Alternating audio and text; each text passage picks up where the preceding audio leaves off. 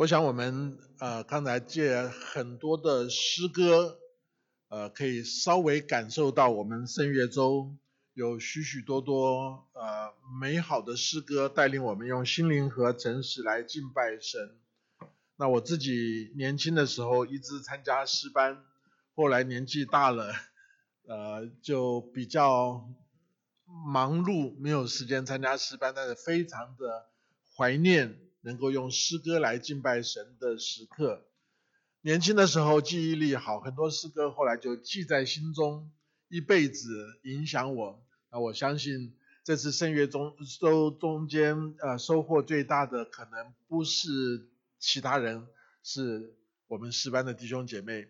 求主使用这样的诗歌刻在我们的心中。呃，活在我们的生命中间，让我们的生命成为一首对神所唱的诗歌。那今天我要用这一段罗马书十一章三十三节到三十六节，来跟大家来分享万有所有的事情，所有的人，在这边感叹，在这边赞美，在这边敬拜神，神是何等的恩典，是何等的慈爱丰富。我想，我们参加教会的聚会，来主日崇拜，我们要听神的话，读圣经；参加呃家庭小组或者查经团契，我们是要读神的话，听圣经；参加成人主日学，也是要读神的话，听圣经。所以今年在成人主日学呃的老师的退休会中间。就说这几种的呃聚会、崇拜、主日学、团契、小组都要读圣经，有没有差别呢？后来我们就想说，呃，成人主日学重点是在教导、学习真理，注重对圣经的理解、认识、明白；家庭小组、呃团契注重学习真理。但是呢，怎么样把真理应用在生活中间？照着圣经来认识神，照着神给我们的恩典、神给我们的话语教导来学习相爱。所以，呃，逐日学注重明白，家庭小组注重实践，把圣经的话实践出来。那逐日崇拜呢？逐日崇拜是来敬拜神。我们赞美神，用诗歌、用经文、用祷告赞美神。我们也聆听神的话，与神相交。所以主日崇拜所读的圣经，重点在于我们用来敬拜神。罗马书十一章是呃前十一章，保罗讲到信仰的一些思考；十二章开始讲到信仰的一些实践。所以怎么样子呃转接的这个部分，这首这是一首非常美好的诗歌。呃，保罗讲救恩，讲神的福音，讲到非常的深奥的地步，最后保罗就化成一首赞美诗歌。我觉得这就是这就是我们人生应该学习的，无论你碰到什么样的状况。你走到一个最高峰，你就向神发出赞美；有的有也有的也许是在最低谷，向神发出赞美。思想达不到的地方，赞美可以让我们听见神，看到神的光。所以在这短短的四节经文里面，我们就看到神的美善，看到神的超越。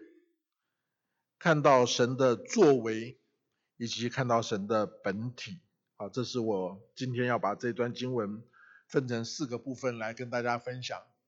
首先，保罗在这边，呃，赞美与惊叹，说深哉神丰富的智慧和知识。什么是赞美呢？是赞美是把神的本性。神的作为说出来，这是客观的描述，但是我们主观的向神表达我们内心的敬佩与爱慕。但在这一切之前，我们要相信，相信我们的神是美善的，这是基督徒最基本的信念。我们相信神是美善的，是好的。即使碰到困难的环境，即使苦难临到，即使常常在生活中间神沉默的时候，即使神的儿女遭遇到难处的时候，我们会问为什么？我想很多人都看到新闻中间，在复活节的时候，有一些世界上有一些地方就在教堂里面，在。呃，基督徒所在的地方用炸弹来杀伤害基督徒，有些地方对呃信仰有许多的逼迫，把相信主的人呃那关在监狱里面，即使他没有犯罪，他的信仰成为他苦难的来源。这个时候，基督徒常常会问说：“神啊，你在哪里？你难道不听祷告吗？”我们不能明白，但是我们要相信，相信神是美善的。相信神的意思是好的，神可以把苦难转成祝福，神可以使用一切不好的环境成就美好的事情。所以保罗在讲罗马书深奥的神学，人讲到神的拣选、神的福音的时候，讲到一个地步，他向神发出赞美。他说：“深哉神丰富的智慧和知识。”圣经里面的诗篇。就是用来赞美神的，不只是一个头脑的分析、理论的认识，不只是客观事实的描述，更是看到神的作为，看到神的本体，看到神的呃美好的时候，里面有一个感情的表达。我想我们大家都很熟悉，呃，这边说神丰富的智慧和知识，呃，箴言书里面有一节就把智慧跟知识都。呃呃，把智慧摆在里面，敬畏耶和华是智慧的开端，认识至圣者便是聪明。所以保罗在这边讲到说，神的智慧、神的知识是何等的深奥，是何等的丰富。为什么呢？难道不认识神就没有智慧，就没有聪明吗？因为神是宇宙中间最高的主宰，神有最深的智慧、最大的影响力，而且神没有撇下这个世界不管，神借着万事万物互相效力，让爱神的人得到益处。所以那个智慧是人不能想象、不能不能明白的。所以这边就描述这一节经文，呃，深哉神丰富的智慧和知识，讲出神的。智慧知识是何等的美好，神的思想意念是何等的深刻，而神对人的感情是何等的丰富。所以不单保罗向神发出赞美，这句话也是保罗的惊叹，他的判断何其难测，他的踪迹何其难寻。前面保罗描述神的福音救恩的进行的时候。应该要描述的非常清楚，但是这边说他的判断、他的审判是何其的难测，他发出惊叹，惊叹的意思就是一个认输的叹息。我不知道各位怎么样，我常常觉得信主越久，越觉得自己不够认识，不够认识神，不够明白神的引导，越。刚强的基督徒可能越觉得自己软弱无助，越圣洁的基督徒越敏感于自己的罪恶深重。保罗在这边因为神的判断而惊叹，他的判断何其难测！你记得伊甸园里面人是吃了什么东西犯罪的？生命树？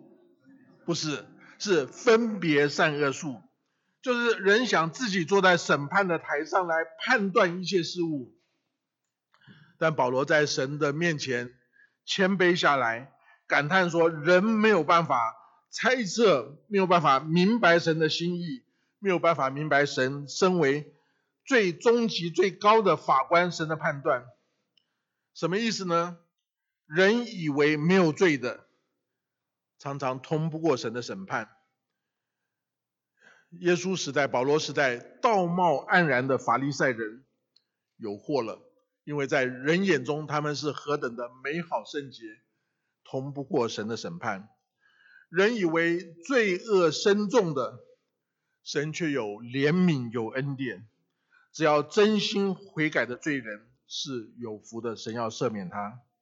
神的踪迹何等的难寻，保罗因此而惊叹，因为世人是低的要听从高的，耶稣却要大的服侍小的。罪恶虽然猖狂，魔鬼虽然凶猛，神却使用一个马槽里面软弱的婴孩来胜过魔鬼的计划。神却使用十字架上被钉死的。罪犯，他虽然没有罪，但是他担当了所有人的罪，来胜过魔鬼的攻击、魔鬼的计划。我想我们记得，当呃约书亚要带以色列人呃进入迦南地的时候，他在耶利哥城的外面碰到一个手里拿刀的人。耶稣约书亚问说：“你是跟我们在一起的，还是跟我们敌人在一起的？”他说：“都不是，我是耶和华军队的元帅。神永远主动，神永远是主人。我们是神的儿女，我们也是神的仆人。神的话是活的。上次我们讲神的话是活，神的道是活泼，是有功效的。什么意思呢？我记得从前听一个宣教士分享说，好像你去。”呃呃，插插头做一个呃呃电器的，但是呢，你的手是湿的，没有戴手套，随时神的话就好像在那边让你触电，神就借着他的话对我们说话，他的判断何其难测，我们在他面前谦卑下来，他的踪迹何其难寻，神是美善的。在他的美善面前，我们赞美他，我们惊叹他，他的作为，神是超越的。保罗继续问说：谁知道主的心？谁做过他的谋士呢？神的话是深奥的，神的心是人不能够明白的。圣经是神写给每一个人的一本书，连小孩子都可以明白，却也是非常深奥的。再高的学士，呃，大学的教授、研究呃学者都没有办法完全明白，而随随便便不去仔细、不去谦卑在神面前仰望、不愿意遵行神话语的人，更不可以明白圣经。刚才的诗歌中间有一有一部分运用“真神之爱”这首诗歌。他的歌词中间曾经提到说：“天上的诸天当作纸张，地下的万境当作笔杆，世界上的海洋当作墨水，全球文人集合苦干，耗尽智力描写神的爱，海洋的墨水，海洋的墨水都会干。案卷虽长如天连天，仍难表达透畅。”所以在神的面前，我们谁知道主的心？谁做过他的谋士呢？神的话旨意是何等的深奥？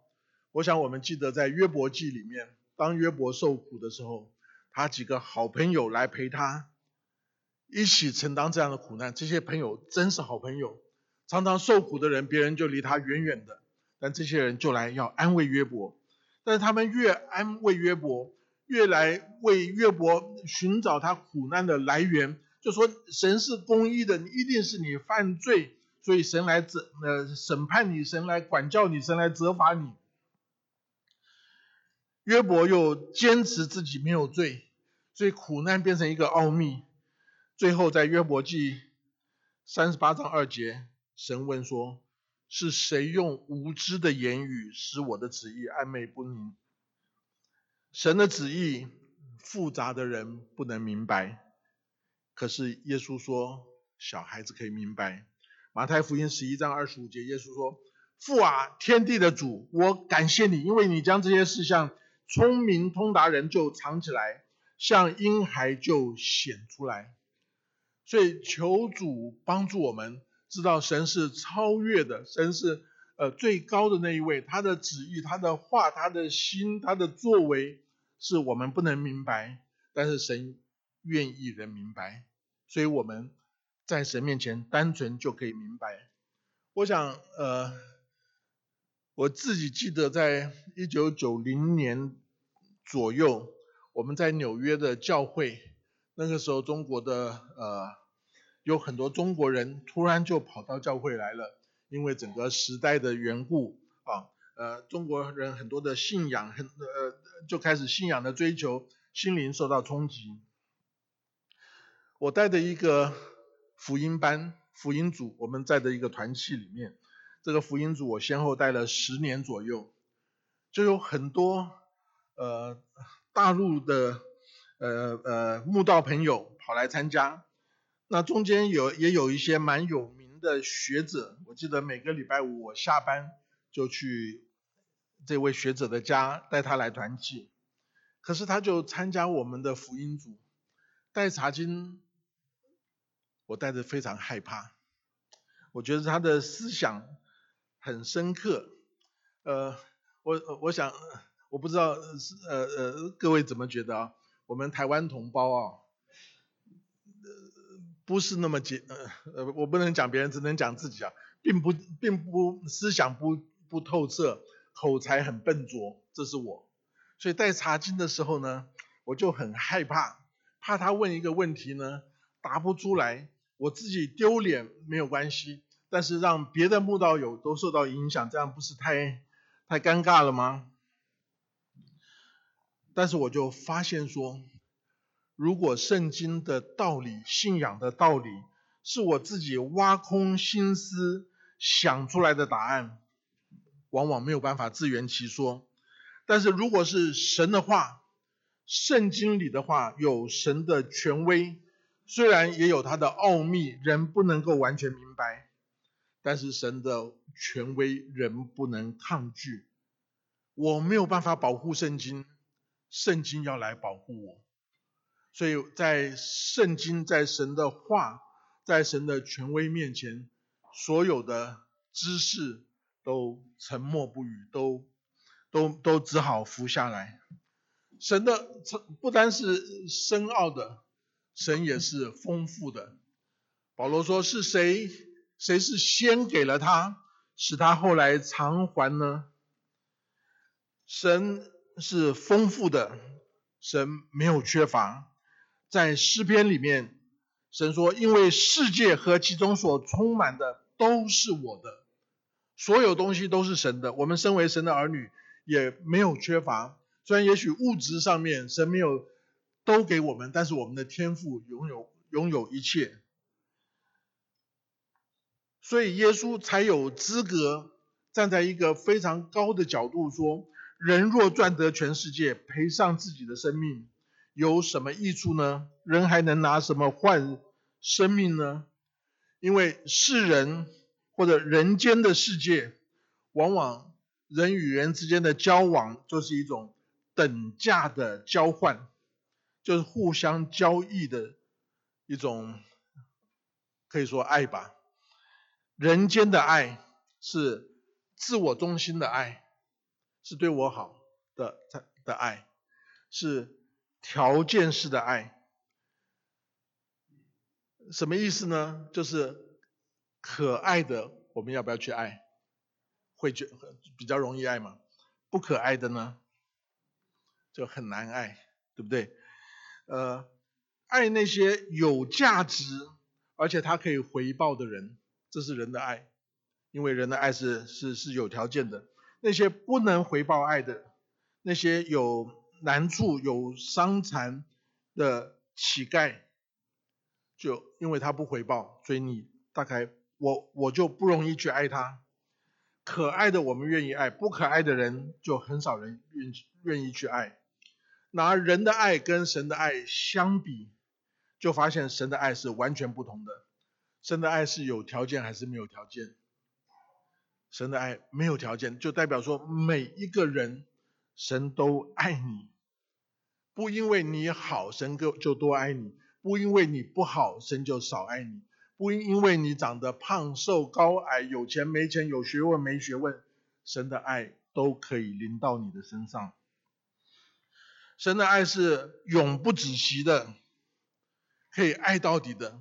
我想我们也许遇见的人越多，越发现说人的爱很容易枯竭，人的爱很容易停止。人的爱有很多的缺陷，神永远是爱的付出者，永远主动的爱。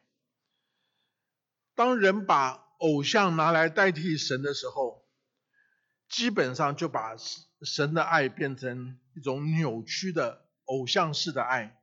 偶像的爱就是一个条件式的利益交换，你奉献，你捐款，你苦修。你做一些的呃念经或者什么样的活动，你就可以交换到从偶像来的祝福跟保佑。但是因为神是丰富的，神是慈爱的，神是主动的，神的恩典无穷无尽，所以我们就享受到神的爱是没有条件的。可是人实在是。呃，很软弱，人常常就会想说，哎，如果我们越不好，会不会就越显得神的爱的伟大？许多人信主就后悔自己信主太早，何不先做去做一些坏事，将来这个强盗变传道，哇，多好啊！就很羡慕那些人的见证，那些人见证讲出来就非常感动人。就巴不得自己从前再坏一点，有没有人这么笨？有啊，我们越坏越显得神伟大吗？这是不对的。神是神的爱是没有条件的，但神的爱有要求。神的爱没有条件，意思就是说每一个人神都爱。而且神要求他爱的人要回应，要回应他的爱，要爱神，要爱人，要成为一个美好的跟随耶稣基督的人。因为神的恩典丰富，你再坏，神还是愿意爱你、接纳你，这是无条件的爱。因为神的恩典丰富，你虽然坏，神却盼望你可以转回向耶稣，跟随耶稣。这是神有要求的爱。神的爱是没有条件，但是有要求的爱。所以这是一个超越的爱。神是超越的，是深奥而且丰富的。这段经文就讲到说，继续讲到神的作为。因为万有都是本于他，倚靠他，归给他，所以这几句话呢，就讲到可以说是回答了人生最基本甚至最重要的问题：人从哪里来？人往哪里去？人在中间做什么？圣经用非常简单的话：万有都是本于他。人从哪里来？宇宙从哪里来？人生在世，人跟禽兽不同的地方在于人有灵性。神按照他的形象来造人，所以人会祈祷，人会反省，人会想到永恒的问题，人会寻求信仰。但是人虽然有灵性，人犯了罪，人远离生命的源头。这些基本的问题，人就失去了答案，不知道人从哪里来，不知道人往哪里去，不晓得人活在世界上干什么，人有人生有什么目的。许多哲学家、许多思想家针对这些问题讲来讲去，发展各样的理论，讲不清楚。但是圣经简简单单就指出答案。首先，人的本源。就是从神而来，万有的本源，万有都是本于他。生命的起源非常重要。如果人不知道自己从哪里来，不知道生命的本源，他没有办法饮水思源，他没有办法落叶归根，他人生就飘荡，没有方向，没有意义，没有根源，不知道自己是谁，不知道自己身在何处，不知道往哪里去。圣经诗篇九十篇，神人摩西的诗说：“主啊，你世世代代做我们的居所。”圣经说万有都是本于他，所以圣经就简单清楚指出，宇宙万有的创造者是神。我们相信成为我们人生的根基，我们在这个根基上面生活，我们有一个好像呃清楚的呃对整个人生的概念，好像那个镜头的焦距对准了神，所有的图画都清楚了。如果没有焦距对准神，所有东西都是模糊，都没有办法找到方向。很多人不接受神，很多人创造了偶像来代替真神，很多人用把圣经当作神话的故事，很多有些人否定宗教，有些人创造各种偶像，不单是呃庙里面的偶像，把一些生命生活中间的呃一些思想、哲学、科学呃当做偶像。来解释人的本源，但是离开了神，离开了本源头，人生的意义无所依附。认定神是万有的源头，我们不单肯定生命是有意义的，是有目的的，而且当你我的生命出问题的时候，我们就知道要到哪里寻求帮助。所以神的作为，它不单是人生宇宙的本源，它也是人生宇宙的归宿。万有都是本于他，倚靠他，归于他。神不单是创造者，神是牧人，耶和华是我的牧者，带领我们行走人生的途径。神是我们永恒的归宿。是我们生命的目标，在今生的遭遇种种的环境中间，神是大牧人，会一路的引导，而我们知道往哪里去。耶稣说：“我去为你们预备地方而去，在我父的家里有许多的住处。”所以，我们的人生的意义就是跟神建立关系，然后做照着神的心意。做讨神喜悦的事情，我们人生的归宿目标，就是在永恒的天家享受从神而来的安息。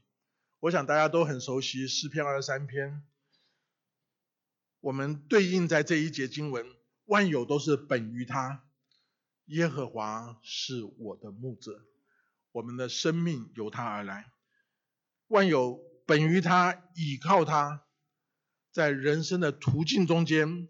我虽然行过死荫的幽谷，也不怕遭害，因为你与我同在，你的杖、你的竿都安慰我。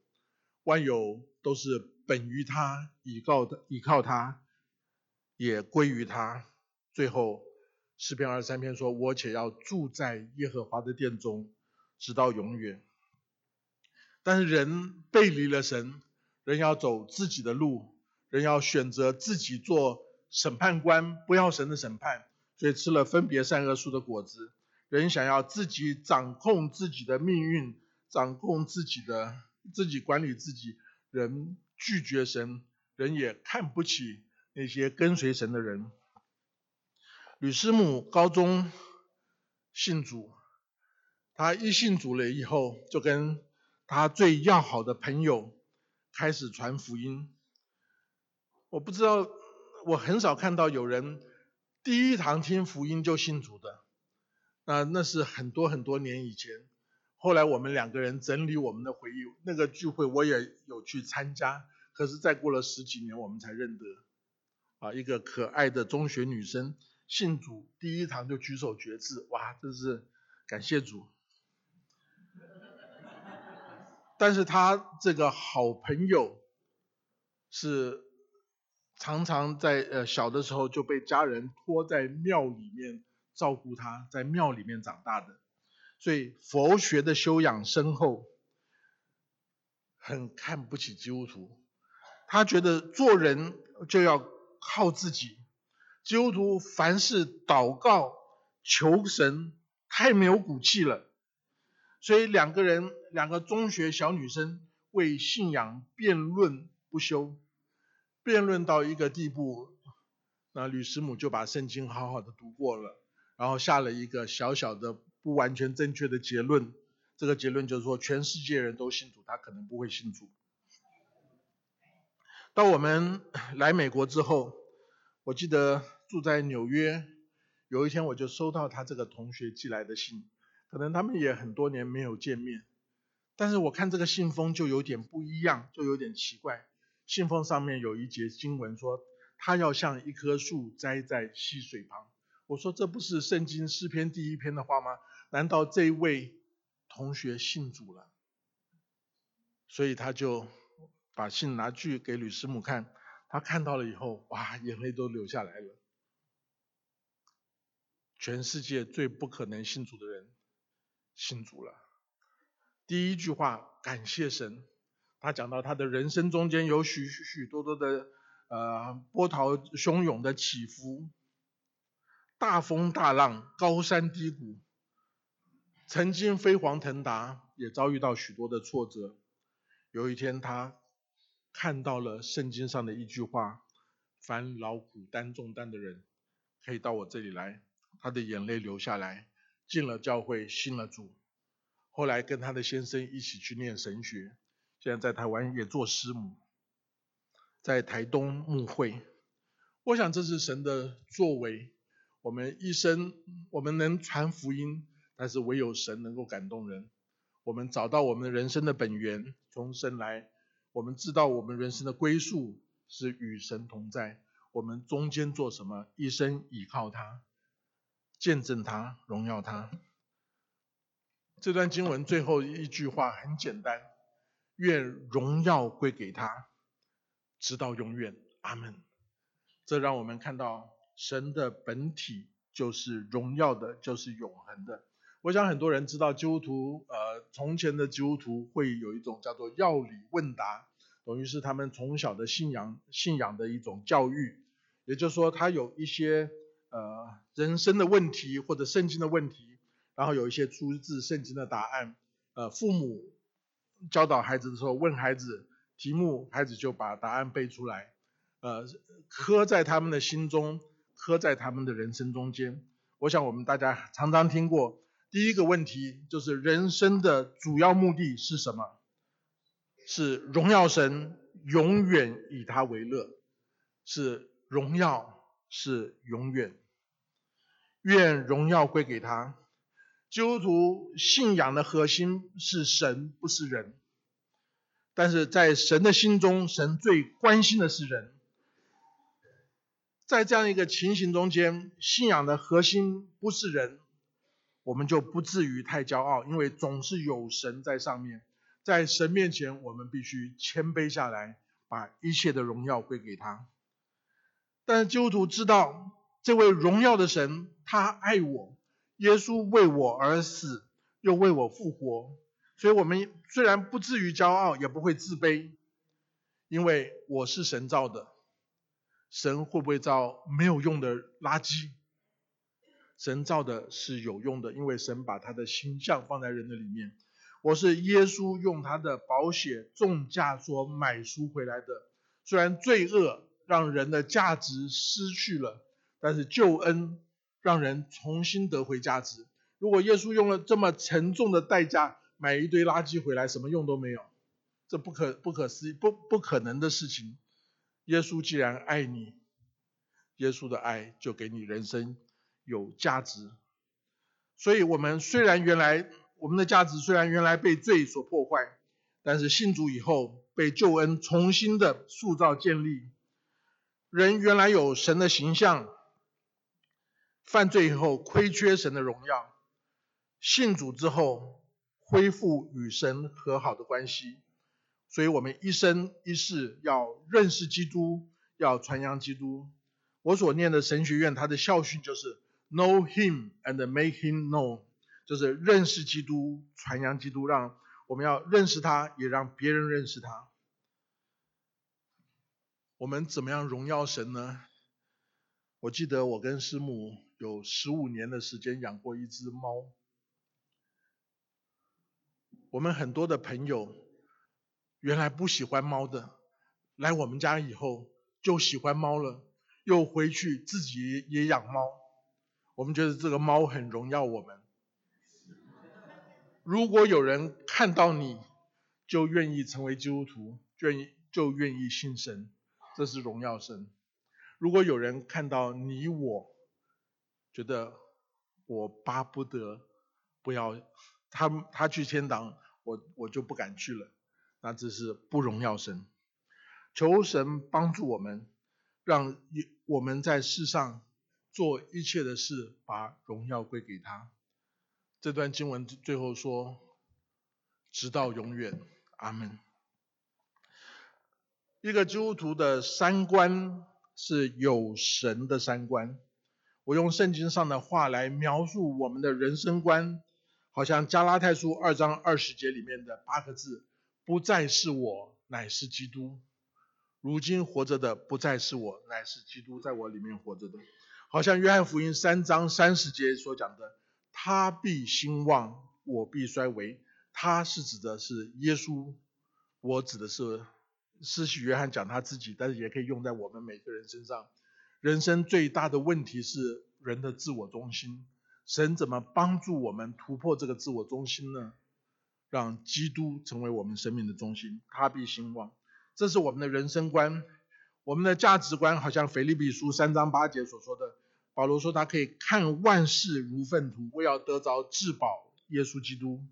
这是以基督为中心的价值观，而是基督徒的世界观，就是刚才我们所读的。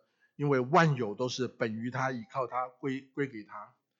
基督徒的三观也是一个有永恒感的三观。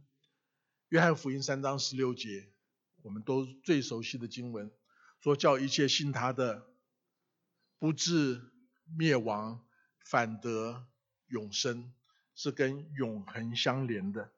永恒相连的，我们看到许许多多的人，他们觉得他们的人生很好。他们觉得来教会信主的人一定人生受到很大的冲击、很大的压力，自己没有办法面对，所以来教会寻找呃生呃生命中间的一种安慰、一种支持。他很好，他很强壮，他不需要这个弱者的信仰、弱者的宗教。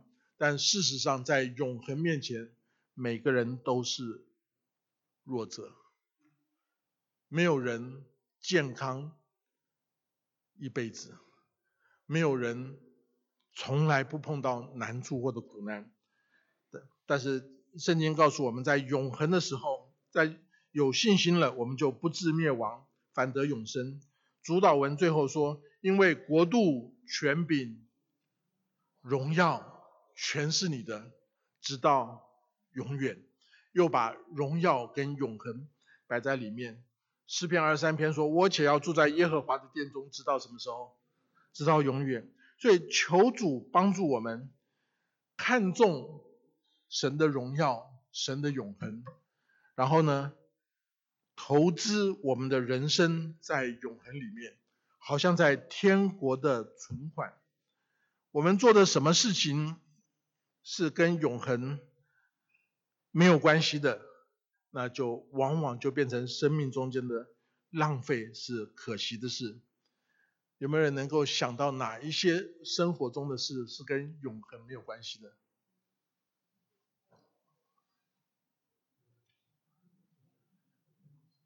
呃，我听到心中感觉有的弟兄说可能 shopping 吧，可能有的家长说呃上网打游戏吧，这些跟永恒有关吗？我想人是需要休闲的时间，但是我们。要控制那个时间，因为那个时间永远会，呃，不是永远，是会常常会无限的扩大，以至于我们就没有投资在永恒的时间。我们做什么事情跟永恒有关，这就是生命的投资，这是美好的事情。哪些事情是跟永恒有关的？我们今天可以做的。大声一点。坐在这里啊，来敬拜神。好，坐在这里，我我知道有人坐在这里，心不在这里。哈，有的时候我们也会哎，突然发现说，哎，怎么醒过来了？来敬拜神，来传福音、读经、祷告，还有一些出于爱心、出于信心的事情。向神的奉献，对人的爱心、牺牲，这都有永恒的价值。来教会侍奉，在平常做饭给自己吃，那也是生生活中间需要的事，不能说这个完全没有价值，是有价值的。但是存着奉献的心、牺牲的心来服侍，这有永恒的价值。昨天晚上。来听圣乐的合唱，如果你的心觉得这是一个娱乐，可能就没有永恒的价值。但如果你把这样的诗歌当作神借着诗人、借着音乐家、借着诗班对我说话，把这个是参加这样的每一次的聚会当做一个朝见神、敬拜神、侍奉神的机会，这就是有永恒的事情。神就会让我们看到。他的作为在我们身上，我们向神献上感恩，我们一起低头祷告。主，我们感谢你在这样短短的这几句话里。